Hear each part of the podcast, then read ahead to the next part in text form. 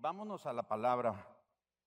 Hemos estado hablando sobre enfoque hacia afuera. Recuerdan que hemos estado compartiendo sobre esto en los últimos domingos. Y el domingo pasado estuvimos hablando de la diferencia que hay entre una iglesia que tiene la visión de pastorado y una iglesia que tiene la visión de apostolado.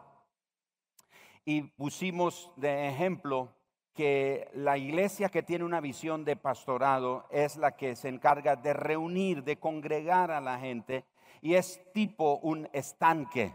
En ese estanque las personas se congregan para recibir un milagro.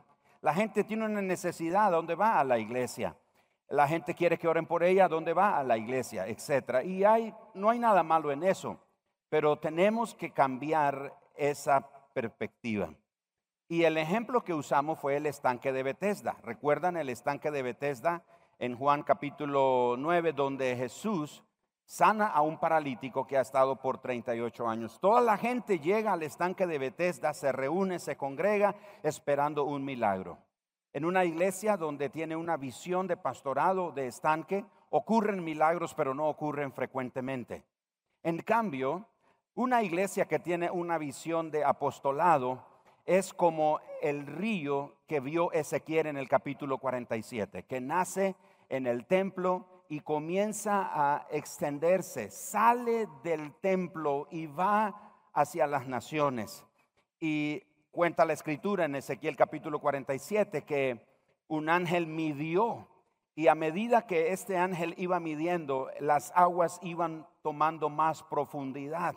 Y a medida que se hacía profundo el río, Ezequiel dice que tenía que nadar en el río. Pero este río tenía algunas cosas interesantes. Una de ellas es que nace en el templo, en la casa de Dios, en el lugar donde Dios se manifiesta. Y salen las aguas y comienzan a recorrer por todas las regiones. Pero llega un momento en que las aguas de este río caen en el, en el mar muerto, que es el punto más bajo de la tierra, tiene siete veces más el nivel de salinidad que cualquier otro océano y no hay vida ahí. Pero las aguas que salen del río de Dios llegan al mar muerto y le dan vida, sanan esas aguas muertas. Y dice que a la orilla, la ribera del río, crecen árboles que tienen fruto en todo tiempo del año. Y además de eso dice que son árboles que están siempre verdes y que los frutos y las hojas de esos árboles son para sanidad de las naciones. Entonces, estamos viendo que hay una diferencia entre ser una iglesia con la visión de estanque y una iglesia que tiene la visión de apostolado, que envía, que sale y, e impregna con el amor de Dios, con la gracia de Dios, todos los lugares a donde la iglesia, el cuerpo de Cristo, llega. Estuvimos mencionando también que la palabra apóstol significa enviado y que la palabra apóstol es de uso secular por los romanos. Jesús no usó la palabra apóstol porque él la inventó. Jesús hace uso de la cultura romana. ¿Y cuál era la cultura romana? La cultura romana que imitaron lo que los griegos hicieron con Alejandro Magno, cuando llegaban a un territorio y lo conquistaban, ellos se encargaban de culturizar esa región. Entonces, los romanos, al ser un imperio que conquistaba muchos territorios, nombró a sus generales apóstoles. Por eso la palabra apóstol o apóstoles no es una palabra de origen divino o cristiano o espiritual o bíblico. Es de uso secular. Fueron los romanos los que lo usaron. Y enviaron a sus generales y los llamaban apóstoles. Y ellos iban en cada territorio que conquistaban y culturizaban, traían la cultura del imperio romano, de manera que los habitantes de ese territorio conquistados sintieran que estaban en Roma. Jesús dice en Mateo capítulo 6, versículo 10, ustedes van a orar de esta manera, que venga tu reino, digan todos conmigo, que venga tu reino. Y dice, que venga tu reino, que se haga tu voluntad como en el cielo, que se haga aquí en la tierra. En otras palabras, Jesús también le dijo a sus discípulos, vayan y hagan discípulos, eh, los envió como apóstoles. Ahora, nosotros todos tenemos que desarrollar una función apostolar o una función apostólica. Y no estoy diciendo que ahora todos vamos a salir diciendo, eh, bueno, ahora yo soy apóstol, porque hay un movimiento ahí de apóstoles y eso, pero eso es como un rango, un título y cosas por el estilo. No estoy hablando de eso, estoy hablando lo que realmente significa la palabra ser enviado. Y Jesús dijo a sus discípulos, vayan y hagan discípulos. Ahora Jesús no les dijo, no los llamó patriarcas, no los llamó sacerdotes, no los llamó jueces, los llamó apóstoles, los nombró apóstoles, los envió a culturizar. ¿Con qué cultura? Con la cultura del reino de Dios. De manera que donde esté un hijo de Dios, el reino de Dios se tiene que manifestar. ¿Me estoy explicando? Eso tiene que ver con la visión de una iglesia que tiene un enfoque hacia el apostolado. Y mencionamos, ¿de qué sirve que reunamos en una iglesia y no hay nada malo en tener una congregación mega y de miles de personas? Pero si reunimos cinco mil personas o más personas en cada congregación en una ciudad de medio millón de habitantes y la tasa de crimen no cambia, y si el porcentaje de enfermos no varía, si la tasa, la tasa de divorcio sigue creciendo y si la economía va en declive, ¿qué dice esas estadísticas acerca del pueblo de Dios en esa ciudad? Si somos sal de la tierra, si somos luz del mundo, ¿No es verdad que las estadísticas negativas de nuestras ciudades hablan mal de nosotros? De nuevo, en Hechos capítulo 16 ah, leímos, 17, perdón, versículos 6 y 7 leímos que los apóstoles llegaron a esa ciudad y la gente dijo, estos que trastornan el mundo entero han venido acá. ¿Qué dicen de nosotros si ni siquiera podemos cambiar una ciudad de miles de creyentes? Ahora, en muchas partes del mundo, las ciudades que tienen la asistencia más grande de personas cristianas a las iglesias tienen también las peores estadísticas sociales de sus países, con algunas excepciones. En otras palabras, las ciudades que tienen los índices de crímenes más elevados, la mayor cantidad de divorcios, la mayor cantidad de abortos, los niveles más altos de pobreza y las peores estadísticas de salud también tienen la mayor asistencia a las iglesias de sus ciudadanos. Así que reunir a los creyentes dos horas todos los domingos por las mañanas no es sinónimo de transformación cultural. Si el reino de Dios no está viniendo a los lugares donde nos movemos, algo no está funcionando. Quiere decir que somos una iglesia y no me refiero solo a esta iglesia local, me refiero a cada congregación local. Somos entonces una iglesia de estanque, con una visión de estanque, con una visión de pastorado, reunir a la gente para que ocurran milagros. Lo interesante es que en la visión de apostolado, que es representado por el río, los milagros ocurren no en el templo, sino allá afuera. Yo estoy orando que Dios nos dé la oportunidad de una cosecha de milagros aquí en esta congregación. Milagros que ocurran aquí, gloria a Dios, pero que ocurran allá afuera. Que Dios te use sanando a los enfermos. Porque algunos dicen, no, pastor, pero es que yo no tengo el don de sanidad. Jesús, cuando envió a sus discípulos, Él no les dijo, si tienes el don de sanidad, ora por los enfermos. Jesús los envió, vayan, Pongan la mano sobre los enfermos y los enfermos van a sanar. Prediquen la palabra. La escritura dice que a la predicación del Evangelio la acompañaban señales y maravillas y la gente creía. ¿Dónde ocurrían esos milagros en el libro de los Hechos? ¿En las sinagogas? ¿En el templo? No, en las calles. Tenemos que ser transformados de una visión de estanque a una visión de apostolado.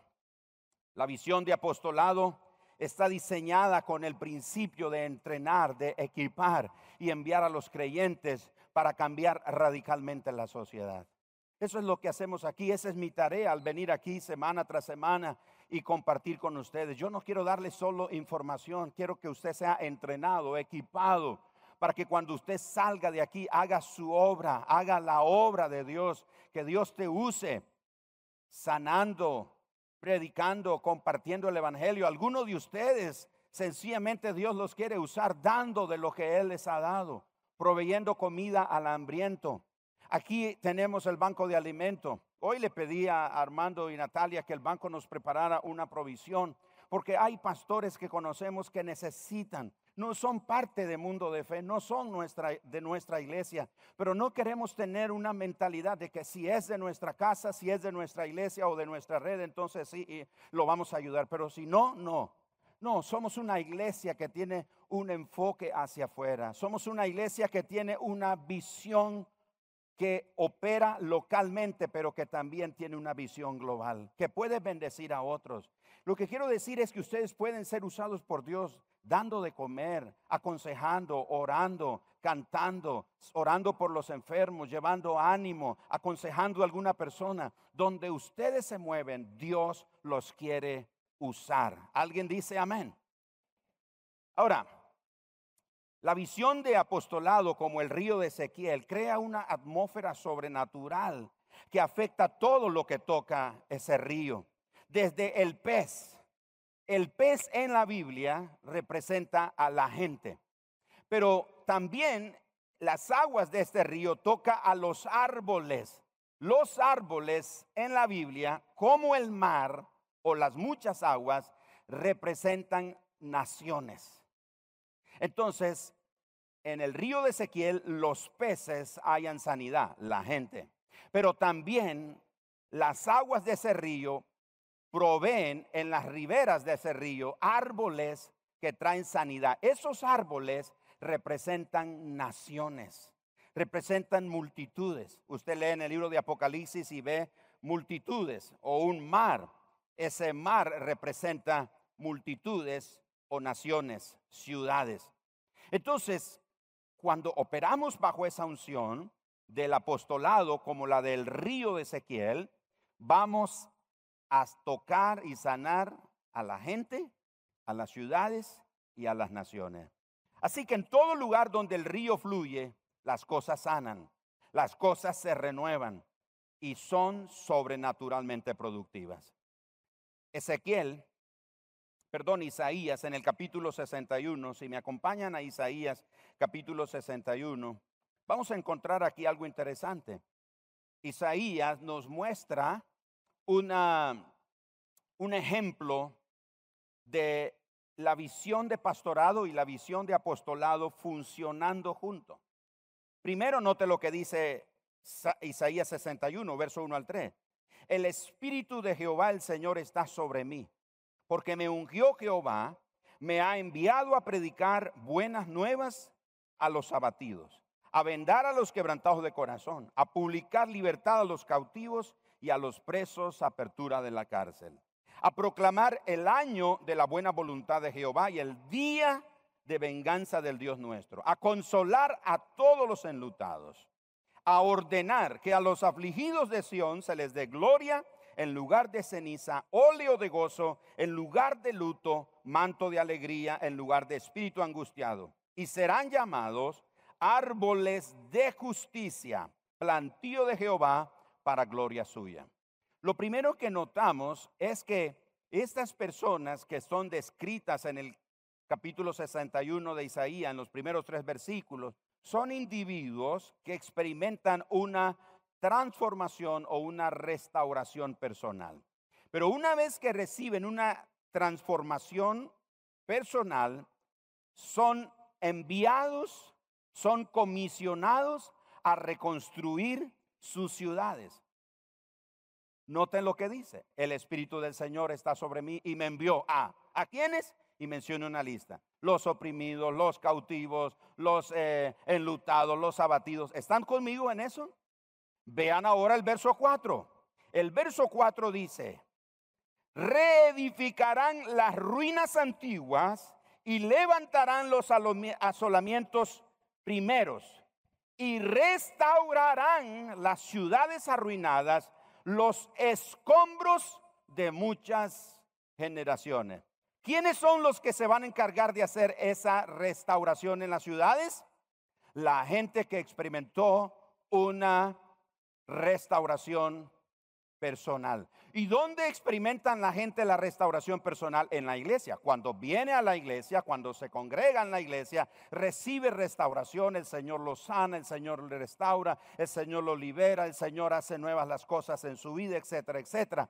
Pero el propósito de esa restauración personal en cada persona que tiene un encuentro con Dios no es para que se quede en la iglesia ahí disfrutando de las canciones y siendo un fiel asistente sin hacer nada, sin comprometerse en la causa del reino de Dios. Pero el verso 4 dice que estos que han sido restaurados son enviados a reconstruir ciudades. ¿Me estoy explicando, hermanos, de lo que estamos hablando aquí? Necesitamos sacudirnos la mentalidad del denominacionalismo. Necesitamos amar a la gente a pesar de sus creencias religiosas. El Señor envía a su ejército de gente amorosa con un corazón puro porque ha sido restaurada para que manifiesten el amor de Dios. Él coloca a ese ejército estratégicamente en los rincones más oscuros de la sociedad.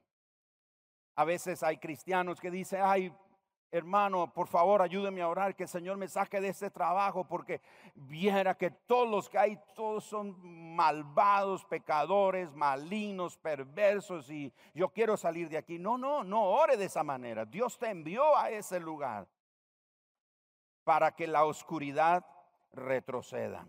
Jesús lo describió de esta manera en Mateo capítulo 13, versículo 33. El reino de los cielos es como la levadura que una mujer tomó y mezcló a una gran cantidad de harina hasta que fermentó toda la masa. Dice que el reino de los cielos es como la levadura, que fermenta, que leuda toda la masa. La masa sería la sociedad, el ambiente en el que nosotros nos movemos.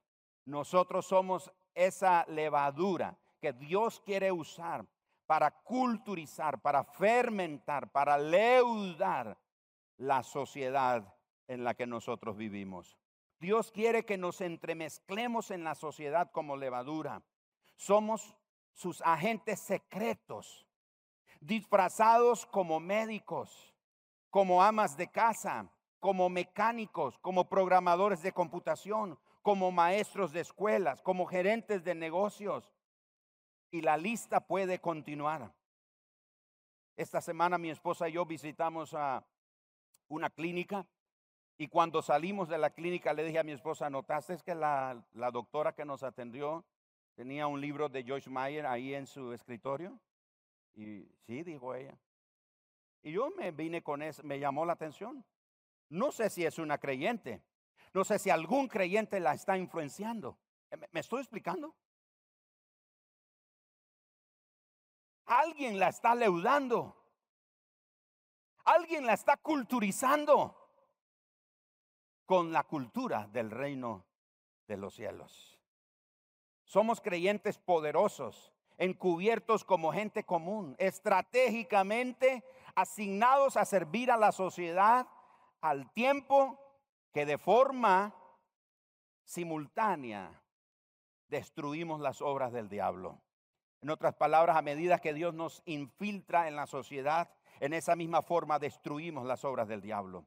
Nuestras propias vidas son milagros y maravillas. Alguna gente dice, pastor, pero eh, está bien, usted dice que yo hable de Cristo, pero ¿qué hablo? ¿Qué cuento? ¿Qué predico? Deme uno de sus sermones y les he dicho, no tiene que predicar un sermón como yo predico, pero lo que Dios ha hecho, lo que Dios está haciendo en tu vida es el mensaje más poderoso que tú tienes. En otras palabras, tú tienes el mensaje y tú eres el mensaje.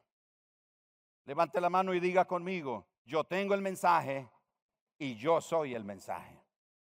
Tú tienes que compartir lo que Dios está haciendo en tu vida. De manera entonces que cada uno de nosotros tenemos el mensaje que compartir. Es hora de que la iglesia lleve el reino de Dios a los rincones más oscuros de la sociedad. En las situaciones oscuras de la gente, en esos lugares oscuros de la gente, Dios revela su gracia. ¿Se acuerdan ustedes de Raab la ramera? ¿Leyeron de ella? Aparece en el libro de Josué.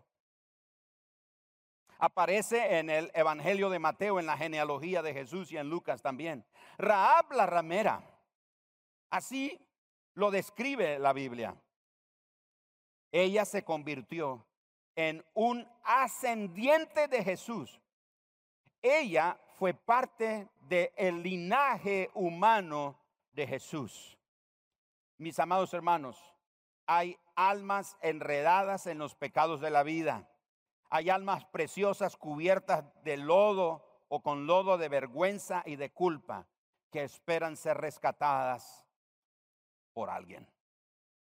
En otras palabras, hay muchas Raab, la ramera, en la vida que no necesariamente tienen que ser rameras, pero que su vida está hecha un desastre, llena de culpa, de vergüenza, de dolor, y son almas que necesitan ser rescatadas. ¿Y dónde las vamos a rescatar? Allá, afuera, donde el río llega. Todo lo que las aguas de ese río toca, se sana y se renueva. Toca los peces, que es la gente, y toca los árboles, que son las ciudades y las naciones. De manera, hermanos, que nosotros tenemos ahora una gran responsabilidad. Si usted ha estado viniendo estos domingos aquí y oyendo esta palabra, usted no tiene excusa delante de Dios por el compromiso que Él le ha encomendado. Hay otro ejemplo de transformación cultural con los valores del reino de Dios y está en el libro del profeta Daniel. Dios leudó la sociedad a través de sus agentes secretos. Los, la sociedad babilónica y persa fueron leudadas por agentes secretos. Nabucodonosor se llevó a estos chicos, Daniel, Ananías, Misael y Azarías, pero Dios tenía otro plan, porque Dios siempre tiene un plan mayor. ¿Cuántos creen eso? Nuestras vidas están moviéndose en una dirección y nosotros pensamos que ese es todo el plan, pero no, Dios siempre tiene un plan mayor. Nabucodonosor se los lleva como esclavos y Dios tiene otro plan. El plan de él es culturizar con la cultura del reino de Dios a Babilonia. ¿Qué ocurre entonces con estos chicos? El plan para transformar a Babilonia inició cuando Daniel rehusó contaminarse con el vino del rey y con la porción de la comida. Y aún más, cuando insistió orar tres veces al día. Así que Ananías Misael y Azarías se unieron a la batalla cuando sometieron el espíritu de temor que este rey había impuesto al rehusarse resueltamente de inclinarse ante el ídolo de Nabucodonosor. Con una muerte segura, pero ellos dijeron, nuestro Dios a quien servimos, Él nos librará. Y si no nos libra, de todas maneras no vamos a adorar esta imagen. Así que, camuflando a sus agentes, Dios los unió a la cultura como levadura en la mesa, en la masa, los metió en la cultura babilónica. Ellos adaptaron su vida para satisfacer las necesidades de un imperio malvado y perverso, maligno, pero ellos no comprometieron su fe. Usted se puede mover en un ambiente perverso y maligno, pero usted no tiene que comprometer su fe. El otro día dije que la lealtad de un discípulo de Cristo es a Él. Él es nuestro rey y a su reino. Usted se puede mover en cualquier ambiente de maldad, de oscuridad, pero usted no compromete su fe ni sus principios como hijo de Dios. Estos chicos asimilaron tanto la cultura que aceptaron nombres de dioses, dioses babilónicos. Nota usted que la mayoría de nosotros los cristianos nos aprendimos más rápido los nombres de estos chicos como eh, Sadrat, Mesad y Abednego. Ahora, esos nombres, fíjense ustedes, ellos tomaron la tarea de culturizar, de influenciar con los principios del reino de Dios, la cultura babilónica, que ellos no tuvieron problemas que les cambiaran el nombre. Por ejemplo, a Daniel le pusieron Belsasar, a Ananías le pusieron Sadrach, a Misael le cambiaron el nombre por Mesac y a Azarías le cambiaron el nombre por Abednego. Ahora le quiero decir que cada uno de esos nombres son el nombre de un ídolo pagano en Babilonia. Pero ellos dijeron, no, pues eso no nos va a afectar, que nos llamen así. Nosotros sabemos que es nuestra convicción, sabemos por qué estamos aquí. Estratégicamente, estos cuatro hombres leudaron la influencia de su Dios en los babilonios y en los persas. Y fíjense, durante 70 años desmantelaron, degradaron los poderes de las tinieblas y demostraron el poder de un rey superior. Tanto así que Ciro, el emperador persa que conquistó Babilonia, liberó a Israel y lo regresó a Jerusalén para reconstruirla. Y no solo eso, financió el multimillonario proyecto de reconstruir el templo que había sido destruido por Nabucodonosor. ¿Se acuerdan ustedes? Daniel es un hombre que tiene un espíritu superior en él. Era diez veces más sabio que los otros. Sus amigos, Ananías, Misael, eh, eh, eh, Ananías, Misael y Azarías igualmente. Ahora, usted se va a sorprender con esto que voy a decir. La escritura dice, y no tengo el tiempo para buscar esa cita ahora, pero para decirles que Nabucodonosor, aún Belsasar y Ciro y Darío inclusive, ellos reconocieron que estos chicos eran más sabios que todos sus adivinos. En otras palabras, y no se asuste con eso. En otras palabras, Dios infiltró a estos cuatro chicos como magos o adivinos. No estoy diciendo que ellos eran adivinos, pero recuerdan ustedes, Darío, Nabucodonosor siempre estaban teniendo visión y querían preguntar y nadie, y él consultaba. Belsasar cuando estaba comiendo con los utensilios del templo, tiene una escritura, Mene, Mene, Tekelu, Parsin. Y él llama a todos sus agoreros, adivinos, hechiceros, etcétera, etcétera. Y nadie puede entender lo que ese mensaje dice. Y llaman a estos chicos y estos reyes los ponen en lugar de honra.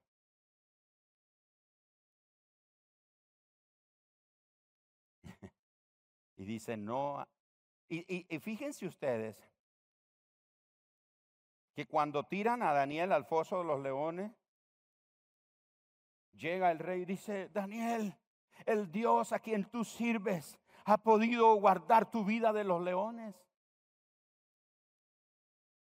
Tiran a los tres chicos en el horno de fuego, siete veces más, con más temperatura. Y todos están viendo que estos chicos están caminando dentro del horno de fuego. Pero dice la escritura pero vemos un cuarto hombre, vemos a un cuarto individuo que está caminando con ellos. Y ese cuarto que está caminando con ellos, el rostro es como de los hijos de los dioses, ese que está caminando ahí con ellos. Porque ellos no quisieron adorar la estatua de Nabucodonosor. Y vez tras vez, vez tras vez que Dios se glorificó en la vida de estos chicos, Nabucodonosor, Darío y Ciro, ellos reconocieron que toda lengua y nación adore al Dios de Daniel y de estos chicos. No hay otro Dios como Dios. Mis amados hermanos, usted y yo somos agentes de un reino superior. Mire, mi hermano, eh, ayer estaba, estábamos en una reunión con un pastor que conocimos y ese pastor me estaba comentando algo a lo que yo dije amén. Él ha tenido la oportunidad de estar con algunos presidentes y algunas autoridades en algunos países. Y él dice que algunos de esos presidentes han dicho, o estas autoridades, alcaldes, etcétera, en su ciudad, de donde él viene, dice que le han dicho, bueno, pastor, ¿en qué le podemos servir? ¿Qué podemos hacer por usted? Y él dice, no, no, no, yo no vengo a que usted haga algo por mí, yo vengo a decirle, ¿qué puedo hacer por usted? Y esos presidentes o estas autoridades se ríen de él y dice, pero bueno, sí, hay verdad. No, pero es, es que la autoridad que usted tiene es terrenal, pero la que yo represento viene del cielo. Mis amados hermanos, usted y yo somos esos agentes que Dios quiere usar para culturizar con la cultura del reino. Jesús lo dijo, venga tu reino, hágase tu voluntad aquí en la tierra como es hecha en el cielo. Pero ¿a quién dejó Dios para hacer eso? A la iglesia. Nosotros somos entonces miembros de un rey y de un reino superior. Esta levadura, Gerald, esta levadura que Dios quiere que seamos, o esta es la levadura que Dios quiere que seamos, agentes ocultos que destruyen las fortalezas malignas, que influyen gobernantes, que hacen discípulos en las naciones. Donde sea que usted esté, hermano, influya, leude. Hay muchas figuras que hemos usado esta mañana de lo que somos, agentes secretos del reino de Dios. Somos levadura, somos luz, somos sal, somos el río que lleva sanidad. Yo estoy orando por una fiesta de milagros. Estoy a la expectativa que voy a oír. Vamos a oír aquí en esta congregación testimonio de milagros que usted ustedes van a ser los protagonistas. Dios los va a usar, Dios los va a usar, Dios los va a usar, Dios los va a usar, Dios los va a usar, Dios los va a usar, Dios los va a usar, Dios los va a usar, Dios los va a usar, Dios los va a usar.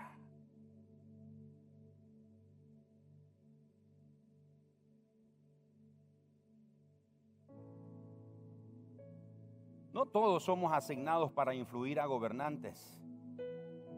Pero cualquiera que sea la esfera de influencia que Dios nos dé, somos llamados a liderar y a mostrar las cualidades del reino superior.